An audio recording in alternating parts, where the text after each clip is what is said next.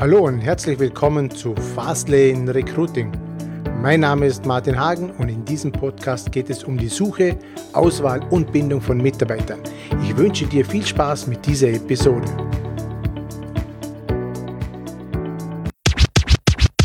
Herzlich willkommen zu dieser neuen Folge in meinem Kanal. Heute habe ich eine interessante Persönlichkeit hier, die Andrea Spied.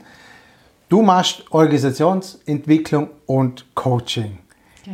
Kannst du uns das mal ein bisschen näher erklären, beziehungsweise etwas zu deiner Person sagen? Ja, zu mir vielleicht ein paar Worte. Ähm, ich bin seit zwei Jahren selbstständig in dem Bereich Organisationsentwicklung und Coaching, gehört auch ein bisschen Training dazu. Ähm, lebe schon seit zehn Jahren in Vorarlberg, in Feldkirch. Mhm. War die anderen acht Jahre, die ich hier lebe, angestellt noch in Liechtenstein, in einem internationalen Unternehmen dort verantwortlich für Personal- und Organisationsentwicklung und davor auch ganz viele Jahre schon im Personalwesen angestellt, in kleineren und mittelständischen Unternehmen, IT-Branche, Dienstleistungsbranche. Mhm. Also habe mich so ein bisschen umgeschaut okay. in der Welt. Warst Weil, du immer schon im Personalwesen unterwegs? Ja, die allerersten drei Jahre in meiner Berufszeit habe ich ähm, Texte geschrieben, also war ich Pressereferentin. Mhm und da habe ich dann irgendwann gemerkt, na ja, das Schreiben, mhm. immer nur schreiben und Interviews führen. Mhm. Und dann, na, das wollte ich dann nicht. Und dann habe ich mir in den Kopf gesetzt, ich äh, möchte auf jeden Fall ins Personalwesen wechseln. Damals habe ich äh, angefangen gehabt, äh, TZI-Ausbildung zu mhm. machen. Mhm. Themenzentrierte Interaktion und das war so meine, mein, mein Wechsel. Insgesamt bin ich eigentlich E-Pädagogin, ich habe mhm. Lehramt studiert, ah, okay. Germanistik und Sportwissenschaften Referendariat gemacht, ich könnte eigentlich am Gymnasium Deutsch und Sport unterrichten. Hm. Aber. Hast du immer schon was mit, mit Menschen gemacht?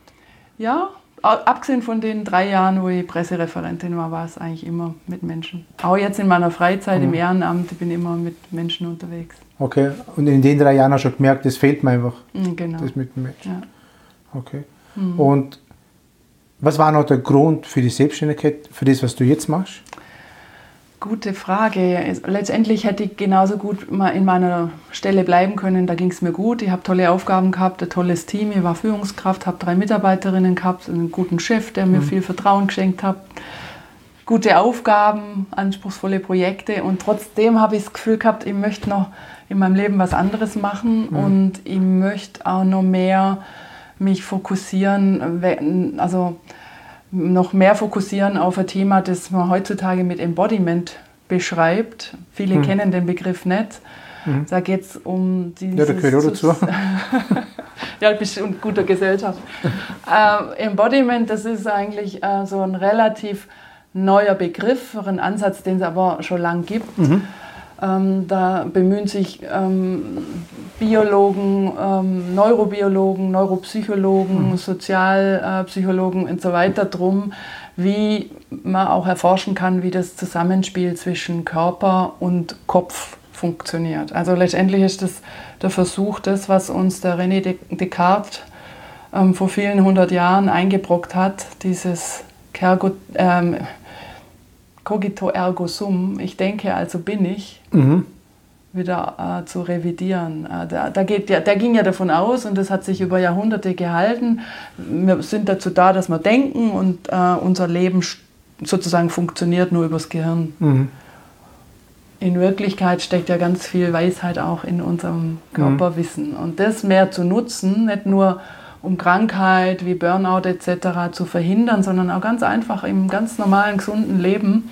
Mhm. Das wäre mein großer Traum, dass man da auch in der mhm. Wirtschaft mehr damit ähm, zu okay. tun haben will und das auch mehr nutzen will. Das heißt, wenn ich zu sehr im Kopf bleibe, werde ich irgendwann mal krank.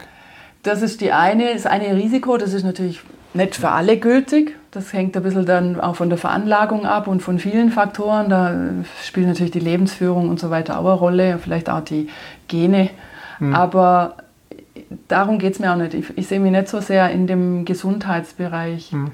sondern mir geht es darum, dass im ganz normalen Leben, du schaust jetzt zum Beispiel gesund aus und dir geht es vielleicht auch gut, dass du, äh, wenn du mehr noch lernen könntest und wolltest, was dir dein Körper an Feedback gibt, Und wenn du darüber mehr Bewusstheit hättest, dass dir dann dein Alltagsleben auch ein bisschen ähm, intensiver, besser gelingen würde als ohne das.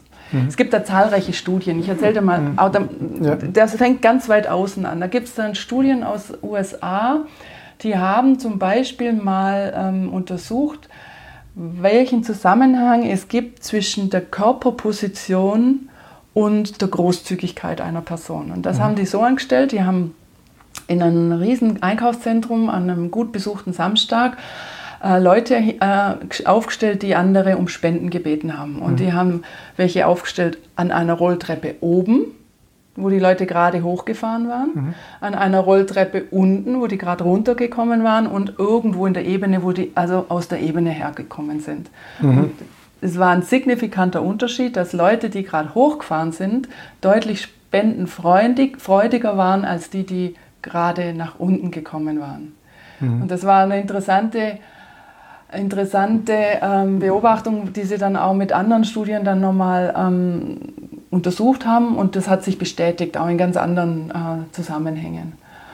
Das wiederum ist ja ein interessanter Punkt eigentlich auch für unser ganz normales Leben im, Beru äh, im mhm. Beruf. Welche Anordnung führt zu welchen ähm, Verhaltensweisen und die mhm. laufen ja total unbewusst. Mhm. Also wenn ich immer unterhalb von anderen sitze, werde ich nie in die Großzügigkeit reinkommen oder in diese, in diese also mein, sozusagen mein Geist bleibt da ein bisschen enger und ein bisschen äh, ja, restriktiver, als wenn ich irgendwie oberhalb sitze.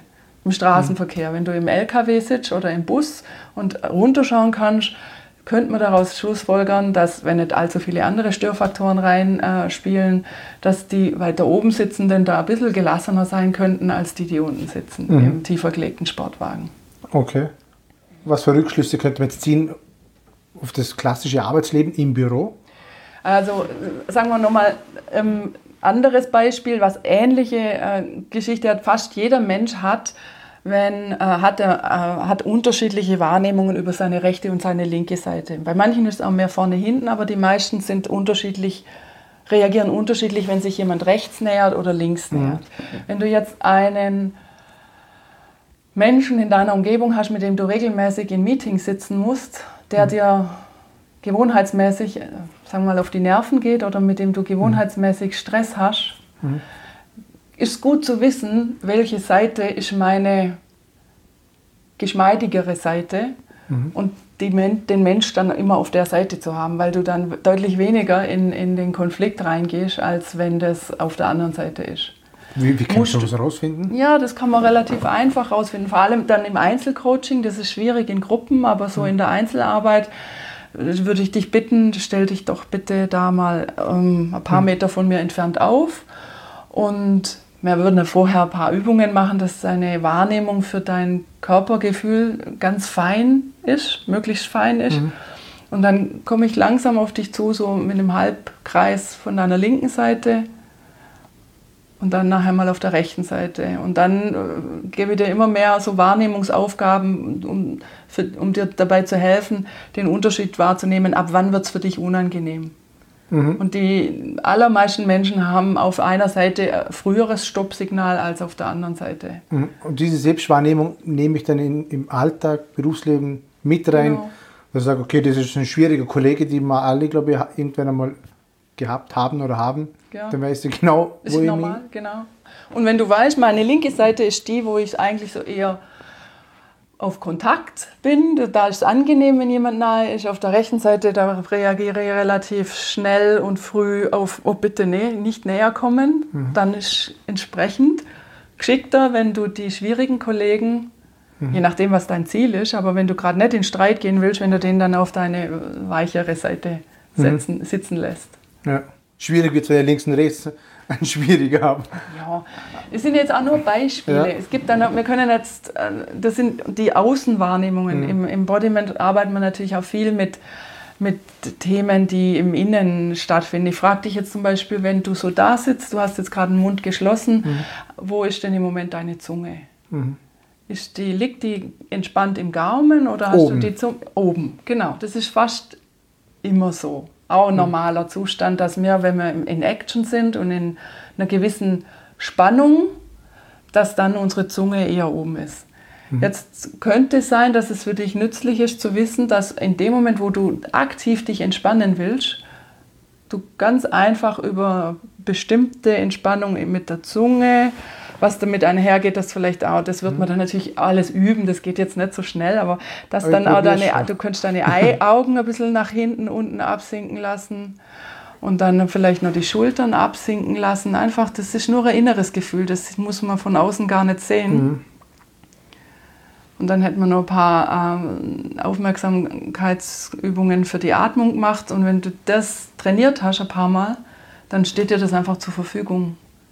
Auch in Stress, ja. auch wenn du in, einer, in einem Meeting bist und merkst, oh, jetzt wird es gleich anstrengend, äh, jetzt muss ich performen, jetzt geht es um die Wurst, mhm. dann äh, hast du die Gelegenheit, das vielleicht vorher so mit zack, zack, zack, das geht dann ganz schnell, ähm, dich in einen anderen Zustand zu bringen. Eben mit dem Wissen kann ja aktiv was verändern, ohne dass sie da. Muss nichts machen, das sieht kriegt, niemand. Kriegt niemand mit. Genau. Also Zunge oben ist ein bisschen eine angespannte Situation. Also ja, es ist eine Spannung und die, Spannung. Spannung braucht man ja auch oft. Ja. Das ist ja gut. Also ich will nicht sagen, dass Spannung per se mhm. schlecht ist. Ja. Ich denke, wir brauchen, um Leistung zu bringen, eine gewisse, eine gewisse Vorspannung in unserem Körper. Aber wenn wir merken, jetzt wird es mir eigentlich zu viel, also mhm. jeder Mensch hat so seine eigenen Signale, woran er seine Anspannung oder seinen Anspannungspegel vielleicht dann auch wahrnehmen kann. Also wenn du da merkst, jetzt hätte ich gern gerade weniger, dann gibt es halt so ein paar Mechanismen, mit denen man sich sehr schnell mhm. okay. so nach unten regulieren kann. Okay. Und derer Dinge gibt es natürlich noch viele. Ganz das waren jetzt nur ja, so klar, zwei Aspekte jetzt, ja. ähm, mit, von ganz innen im Thema Spannung, Entspannung oder dieses Thema, wie positioniere ich mich zu anderen mhm. und Punkt, Punkt, Punkt. Okay, aber das machst du immer in der Einzelarbeit oder im Team? Ich mache das auch mit als Training für Gruppen, mhm. aber dann ist natürlich so, dass jeder Einzelne nur sich sozusagen das rauspicken kann, was für die Gruppe jetzt halt angeboten wird. Mhm. Da kann ich nicht auf jeden Einzelnen eingehen. Okay. Wer jetzt wirksam für sich arbeiten will, da mache ich nur Einzelcoaching. Okay, spielen wir das Ganze mal durch. Wir haben jetzt da ein Unternehmen, ein Team, hat irgendein Anliegen, Schrägstrich Problem. Mhm. Dann melden sie sich bei dir. Was ist jetzt der Grund, warum sie sich bei dir melden? Was sind so die typischen Probleme von einem Team, wo externe Hilfe benötigt? Es sind vielerlei Themen, aber ich würde es mal unter zwei Überschriften hängen. Das eine, und ich bleibe jetzt mal da bei dem, was näher zu unserem bisher besprochenen Embodiment-Thema ist, da geht es dann um so Sachen wie Kommunikation, Konflikt, im weitesten Sinne Selbstmanagement. Also wir hätten gerne, dass die Menschen bei uns ähm, professioneller werden im Umgang miteinander. Mhm. Und dann sind so klassische Angebote dazu ne, sowas wie eben ein Kommunikationstraining oder ein Konflikttraining. Mhm. Das versuche ich dann im Auftragsklärungsgespräch so zu besprechen, ob das tatsächlich wirklich nur um so ein, so ein Kommunikationstraining geht mhm. oder ob es nicht sinnvoller ist, bei, eben bei diesen Embodiment-Themen anzusetzen. Mhm. Weil meine These ist, wenn, ich, wenn alle Menschen Angenommen, das ist eine reine Vision. Angenommen, alle Menschen wären viel besser verbunden mit ihrem eigenen Körper und könnten sich so über, dieses, mhm. über diese Kanäle, die es da gibt, besser für sich selber sorgen. Bräuchte man viel weniger Techniken, wie jetzt zum Beispiel eine Feedback-Technik, mhm. damit man anständig kommuniziert, wenn es gerade um eine kritische Situation geht. Mhm. Und das, manchmal finde ich es inzwischen schon absurd, dass man mit den Techniken anfängt das mhm. ist ja das, was in den meisten Unternehmen irgendwann mal angeboten wird, irgendein Kommunikationstraining, ein Feedbacktraining, ähm, äh, während das könnte man sich eigentlich alles schenken, wenn man, wenn man dafür sorgen würde, dass es den Menschen besser geht und dann können sie ganz normal, wie ihnen der Schnabel gewachsen ist, miteinander reden und sagen, so ist es nicht gut, können wir es nicht anders machen. Mhm. Also diese, diese, diese ganzen Kommunikationstechniken gehen ja davon aus, es gibt ein Problem und dafür brauchen wir jetzt eine Technik, dass man besser miteinander reden kann. Mhm. Okay. Aber wenn wir das Problem, wenn alle sozusagen, du und ich, von Haus aus unsere, unsere inneren Probleme gelöst hätten, bevor wir aufeinander losgehen, dann bräuchte man keine Technik, um miteinander zu reden. Was sind denn so die Ursachen für die Probleme? Also bin ich denn zu wenig bei mir oder sollte ich mich mehr mit mir selber beschäftigen, als wie mit der Technik jemand anderen zu überzeugen? Oder was ist so das Problem von den Leuten? Ja, ich denke, das kennen wir alle. Dass, ähm, also wenn es um dieses, um diese, was meinst du nochmal, das Problem? Weil wir, wir lernen immer irgendwelche Techniken, wie kann ich diesen Konflikt lösen, wie kann ich jemand davon überzeugen, dass er das macht. Wir, wir versuchen ja mit diesen ganzen Techniken andere Menschen zu manipulieren. Ist im Grunde per se ja nichts Schlechtes. Aber ähm, ich glaube, wir verlieren den Kontakt zu uns selber dadurch. Wenn jeder bei sich selber bleiben würde, dann würden sich die, die Probleme nicht auftauchen. Ja, genau. Das meine ich auch. Ist es eine große Herausforderung für viele? Ich schätze schon, dass in der Zeit, in der wir leben, das für viele oder immer größere Herausforderung geworden ist. Also mhm.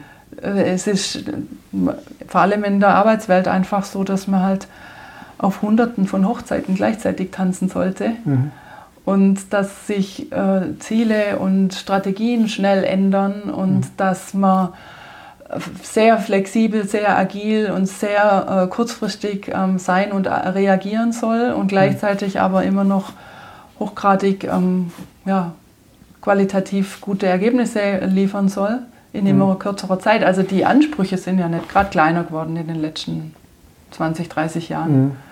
Und dass da sozusagen die Verbindung mit sich selber leicht mal abbricht, ist mhm. nachvollziehbar. Und dass damit zwischenmenschliche Probleme, also erstmal sozusagen intrapersonell in mhm. mir selbst, aber damit auch die, die Probleme oder die Herausforderungen zwischen mir und anderen immer mehr ansteigen, ist auch nachvollziehbar. Mhm. Jetzt kann man immer noch mehr draufsetzen und immer noch mehr Techniken anbieten, wie das zwischen den Menschen besser funktionieren kann. Aber ich glaube, es ist einfach viel effektiver und auch effizienter, wenn man dabei, äh, wenn man einfach schaut, was den Einzelnen mit sich selber wieder besser in Verbindung bringt. Mhm. So, das war auf ja. deine Frage zurück, also ein, pa ein Part, wo, worum ich äh, angefragt werde. Mhm. Und der andere, da geht es um Veränderungsprozesse in Unternehmen. Wie lange geht so ein Prozess? Unterschiedlich. Also wenn jetzt ein Beispiel, das war ein kleines Unternehmen, das so auf dem äh, extrem erfolgreich äh, am Wachsen ist, jetzt so äh, 30 Mitarbeiter hat. Der Gründer ist selber der Geschäftsführer, es ist so eine echte klassische Pionierphase, ähm, immer noch mehr Arbeit, immer noch mehr Aufträge, ein erfolgreicher Vertrieb, in der Produktion fast nicht hinterherzukommen, die internen Abläufe zwischen der ähm, zwischen der Administration, der Produktion und dem Verkauf wird immer komplizierter mhm. und an den auch noch Neubau, Umzug mhm. äh, und dann war es notwendig, zum Beispiel für den Geschäftsführer, ich brauche jetzt Führungskräfte. Ich kann nicht mehr alle 30 Mitarbeiter selber führen. Mhm. Ich kann mich nicht mehr um alle Themen selber kümmern. Ich brauche jetzt erstens eine Führungsebene unter mir und ich brauche zweitens, wir brauchen insgesamt klarere Funktionen, eine klarere Struktur und wir müssen die Prozesse nochmal, also nicht nur die Produktions- oder die Materialflussprozesse, sondern auch unsere Informationsprozesse nochmal klar überdenken. Mhm. Und so ein Prozess, mhm. das sind dann einfach verschiedene ähm, Maßnahmen, ein Gespräch, ein Workshop, ähm, dann eine Zwischenphase, wo die selber am, am, Reflektieren sind, dann wieder ein Workshop und dann nochmal ein Training. Das geht insgesamt so über ein Dreivierteljahr bis ein Jahr. Mhm. Also ist ein Begleitprozess, als genau. wie jetzt ich komme einmal hin, ja. drehe ein paar Stellschrauben und dann ist es erledigt. Das genau. funktioniert so nicht. Das funktioniert aus meiner Sicht so nicht. Okay. Ich, ich denke, Organisationsentwicklungsprozesse haben das eigentlich in sich oder an sich, dass es immer über eine gewisse Zeit geht und mhm. dass, ähm, dass die Beraterin oder der Berater sich da als ähm, einerseits als ähm, Ideengeberin versteht, aber andererseits auch hauptsächlich als Moderator oder Moderatorin für, die, für den Prozess, das ja das Unternehmen und die Menschen darin selber für sich gestalten müssen. Mhm. Vor allem durch dich bekommt das Ganze mal einen anderen Blickwinkel. Ja, da schaut einmal, genau. mal jemand von der Seite drauf und sagt, hey, Die große Kunst liegt in den richtigen Fragen. Also es geht mhm. aus meiner Sicht viel mehr um die Fragen, die ich stelle, als um die Antworten, die ich geben würde. Mhm. Wenn wir jetzt das Beispiel hernehmen, erfolgreiches Unternehmen, 30 Mann, enormes Wachstum, flache Hierarchie in dem Fall, weil wenn der Chef mhm, der direkte Vorgesetzte ist von 30 Menschen, das ist ja fast unmöglich. Was, was hat sich da jetzt geändert? Gibt es schon Erfolge? Ja, eben, es sind die Führungskräfte, sind Führungskräfte eingesetzt. Also es gibt drei Bereiche, zwei äh, Bereiche durch eine andere Führungskraft besetzt, einen dritten Bereich führt der Geschäftsführer jetzt nach wie vor selber. Mhm. Also er ist sozusagen weiterhin in einer Doppelrolle oder mhm. in einer, nicht weiterhin, aber er ist in einer Doppelrolle als Geschäftsführer für alle und als Führungskraft direkt für ein Team. Mhm. Und ähm, es hat sich dann in dem, in dem ähm, Prozess als ganz wesentlich herausgestellt, dass es nicht nur darum geht, dass der Geschäftsführer und seine drei, Schrägstrich zwei anderen Führungskräfte mhm. wissen, wie sie miteinander arbeiten wollen, sondern dass auch dass wir auch mit den ganzen, also mit den ähm, 27 anderen Mitarbeitern geredet haben und ähm, einen Workshop mit allen gemacht haben und dann nachher auch mit den einzelnen Teams, dass die merken, was ist jetzt anders. Also dass das nicht nur per Ansage, jetzt habt ihr neue Führungskraft, wendet euch mit allem, was bisher an den Geschäftsführer ging, jetzt an den oder die, mhm. sondern das zu, zu verdeutlichen und dass es alle verstehen, was heißt das jetzt in einer anderen Struktur zu arbeiten, an einem anderen Ort zu arbeiten, mit welchen, ähm, wie, wie, lösen wir zukünftig unsere Probleme, wie viele Entscheidungen sollen wir selber treffen, davon reden ja immer alle. Wir hätten gern Selbstverantwortung. Mhm. Die Menschen sollen selbstverantwortlich arbeiten und entscheiden. Aber dann äh, geht es ja um die Details. Wann, bis wohin gehe ich und äh, wann werde ich zurückgepfiffen? Mhm. Und das mhm. haben wir halt herausgearbeitet, ganz okay. stark. Was wäre jetzt die größte Gefahr für dieses Unternehmen, wenn sie gar nichts machen, wenn er alles so lässt, wie es ist und er sagt, das Unternehmen ist im Grunde ja erfolgreich, es geht ihm ja nicht so schlecht, ja, aber ich glaube, Auftragsbücher sind voll. Wenn, jetzt da, wenn er gar nichts ändern würde, wenn er einfach so weitermachen würde, was wäre jetzt die größte Gefahr für so ein Unternehmen? Ich glaube nicht, dass sie weiter wachsen könnten. Irgendwann mal Stillstand. Ich glaube, dass da zu viele Bottlenecks dann entstehen und häufige eben sind mhm. dann, ist der Geschäftsführer dann selber oder ähm, dass zu viele Fehler in der Warenauslieferung passiert wären. Das, also glaube ich nicht, dass das funktionieren würde. Wenn mhm. nicht irgendwann dann Strukturen eingeführt werden und Verantwortung ähm, an Funktionen ähm, gebunden wird, sodass mhm. sich, es geht ja darum letztendlich, wie, wie viele Entscheidungen kann eine Person treffen. Mhm. Und um tragwei also tragfähige Entscheidungen in einem größeren Zusammenhang treffen zu können, braucht man meistens ein bisschen Zeit und ein paar Informationen. Mhm. Sprich, wenn eine Person zu viele Themen selber entscheiden muss, dann ist, der, ist dieses, dieser Flaschenhals einfach zu eng irgendwann und dann gibt es Stillstand. Das heißt, es braucht vor allem, es geht vor allem um das Thema, wer trifft die Entscheidungen und wenn da anständig viele Menschen da sind, also immer angemessen viele, dann kann auch Wachstum weiter erfolgreich funktionieren. Mhm. Wie viele Menschen kann eine Person alleine führen? Ja, da gibt es verschiedene Theorien dazu. Also ich würde das jetzt, ich würde mhm. sagen, das muss man im Kontext sehen, das hängt von der Branche ab, das hängt von dem Team ab, das hängt davon ab, ob die Menschen, die eine Führungskraft führt, alle den gleichen Job machen, dann könnte man durchaus mehr führen, oder ob die alle sehr un unterschiedliche Aufgaben wahrnehmen, äh, dann ist wahrscheinlich die Anzahl eher was weiß ich, auf sieben limitiert, sagt mhm. man häufig. Mhm. Aber ich würde würd mich da nicht auf eine Zahl festlegen lassen. Mhm. Was glaubst du, wo, was, was wird sich in zehn Jahren noch ändern am Arbeitsmarkt? Oder in der, in der Führung von Unternehmen? Welche, für, welche Unternehmen werden erfolgreich sein, mit welchem Führungsstil und welche werden irgendwann einmal auf der Strecke bleiben? Auch wieder eine Frage, die ich nicht pauschal beantworten kann. Ähm, was ich insgesamt glaube, ist, dass in den nächsten Jahrzehnten das Thema Führung mehr und mehr in Frage gestellt wird. Und dass das, was man in, vor allem in, in der IT-Branche und in, ja, in ähnlichen Unternehmen jetzt schon feststellt, dass ganz flach, in flachen Hierarchien gearbeitet wird, Stichwort Agilität und Scrum und in anderen, also dass man Kreisorganisationen bildet und dass die Menschen in, äh, in Kleingruppen selber entscheiden. Das, glaube ich, wird zunehmen. Hm. Ich habe aber noch keine, kein Gefühl dafür und auch, ich kann es auch noch nicht aus hm. eigenen Projekten belegen, was das wirklich für die Großunternehmen bedeuten wird, hm. die heute noch sieben, acht, sechs, sieben, acht Hierarchieebenen haben. Hm. Da glaube ich allerdings auch, dass es sich eher reduzieren wird. Okay.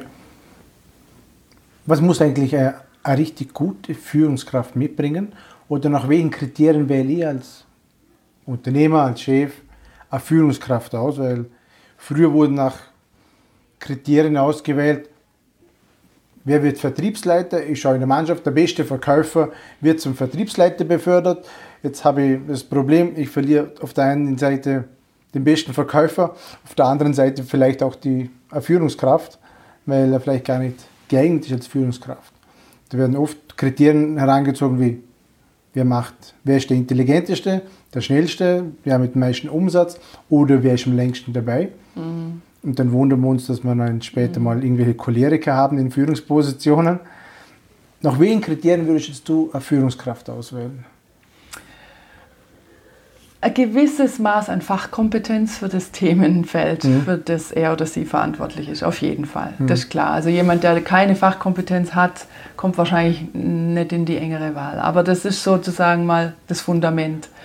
Und dann würde ich schauen, ähm, dass es eben nicht der beste oder die beste Fachexpertin ist, sondern jemand, ähm, der sehr gut A, mit Menschen umgehen kann, mhm.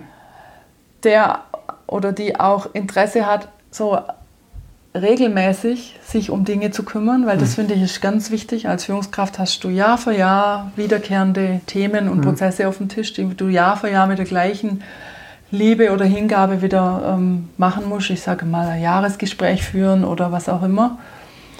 Und äh, jemand, der oder die gut Ideen verpacken kann und auch irgendwie aufzeigen kann für ein Team, wofür machen wir das, was wir tun. Also Sinn stiften kann. Und dafür braucht es mhm. eine gewisse Visionskraft, mhm. dafür braucht es die, die, die Fähigkeit, das, wohin es gehen soll, zu übertragen, eine Brücke zu schlagen zu dem, was wir heute und hier tun. Und äh, ja, ansonsten mhm. wünsche ich mir natürlich auch Führungskräfte, die mit sich selber gut in Verbindung sind. Mhm. Okay, also Selbstreflexion ist für Führungskraft wo ganz wichtig. Und das, was du vorgesagt hast, ist ganz interessant. Das, das höre ich immer wieder. Was ist der Sinn? Das, ist das Warum auch geklärt mhm. im Team? Warum machen wir das eigentlich? Was ist der Sinn dahinter? Äh, ich glaube, ganz viele Menschen oder Mitarbeiter, denen fehlt einfach das Warum. Warum mache ich das? Ich finde es übrigens interessant, den Unterschied. Ich habe jetzt wofür gesagt, du sagst Warum. Wenn, achte mal für dich auf den mhm. Unterschied, was das bei dir auslöst, wenn ich frage, warum machst du das oder wofür machst du das? Mhm. Ich, ich, persönlich denke immer, das Wofür ist viel mehr zukunftsgerichtet. Mhm. Da, da habe ich was, so in, wofür mache ich das? Da, um etwas zu erreichen, zu, zu, an einen Punkt zu kommen, um irgendwas in der Zukunft Liegendes zu mhm. realisieren. Und bei der Warum-Frage, da kriege ich oft so die Antworten, ähm, Im Sinne von, das habe ich so gemacht, weil das in der Vergangenheit so und so war. Oder ich begründe das irgendwie aus der Vergangenheit heraus. Also der Unterschied zwischen warum und wofür. Also wofür, was will ich in der Zukunft damit erreichen, wem will ich damit helfen oder genau, unterstützen? Genau. Oder? Was soll sich verändern? Also ich ne, nutze dafür immer das Wofür statt das Warum. Das will ich damit sagen. Kriegst du auf das immer Antwort? Ja, wenn wir so in den Trainings, wenn wir gerade Zeit und Raum für das Thema haben mhm. und eben, doch, das kommt zu 90 Prozent bei den Menschen so an. Mhm. Aber haben so, wissen Sie, wofür Sie es machen? Oder kommt da schon jeder mal so ins Grübeln? Ja, wofür eigentlich? Ich komme morgen zur Arbeit, 8 Uhr Stempeln, 9 to 5, mache die Arbeit, bekomme ein Gehalt, aber wofür?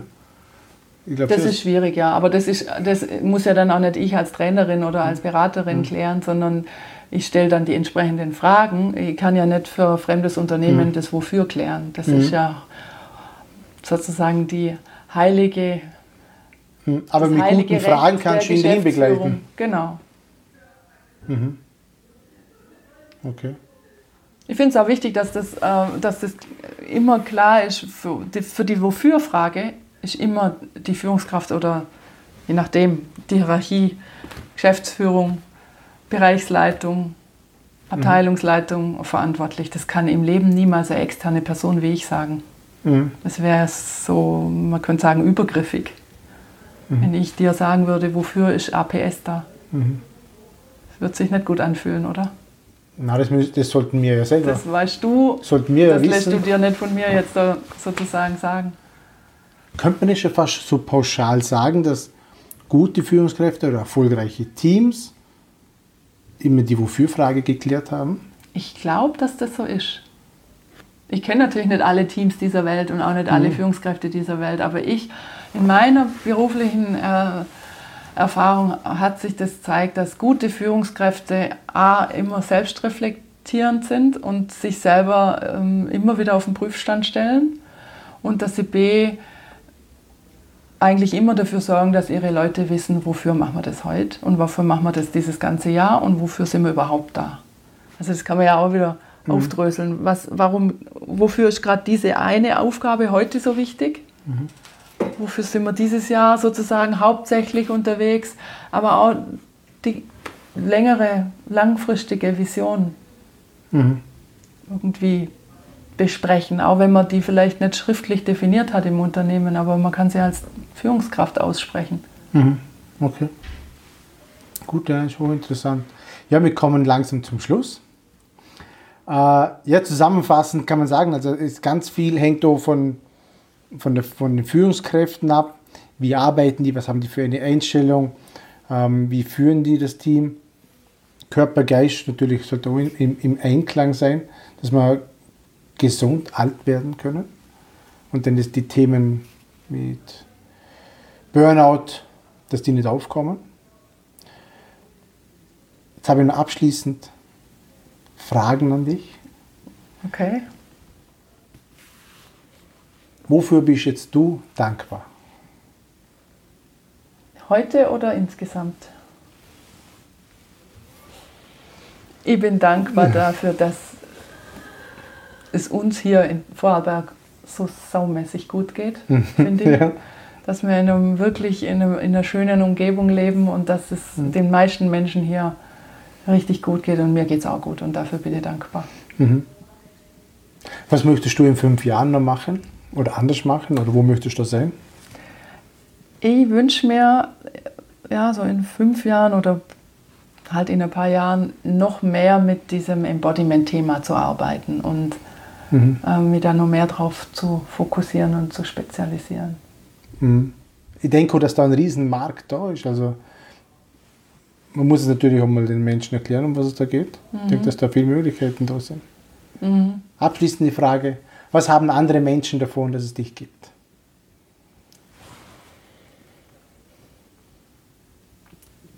Ja, ich denke, ich kann sehr gut zuhören und ich kann sehr gut Fragen stellen. Und so im Gespräch mit mir haben mir schon viele zurückgemeldet, durch diese zwei Eigenschaften, zuhören und Fragen stellen, ähm, helfe ich anderen schon dabei, äh, für sich selber weiterzukommen. Mehr Klarheit über bestimmte Dinge zu kriegen. Das klingt gut, ja. Andrea, vielen Dank. Wenn man jetzt mit dir in Kontakt treten möchte, wie macht man das am besten? Homepage, Social Media, wo bist du Ja. vertreten? Ich habe Homepage www.andreaspied.com oder man findet mich auch in LinkedIn, in Xing. Typische Business-Plattformen. Facebook, Kann man dir einfach anschreiben, ja. du antwortest auch, oder? Gerne, ja. Okay, ja, vielen Dank Ich danke dir. und alles Gute für die Zukunft. Danke, Martin.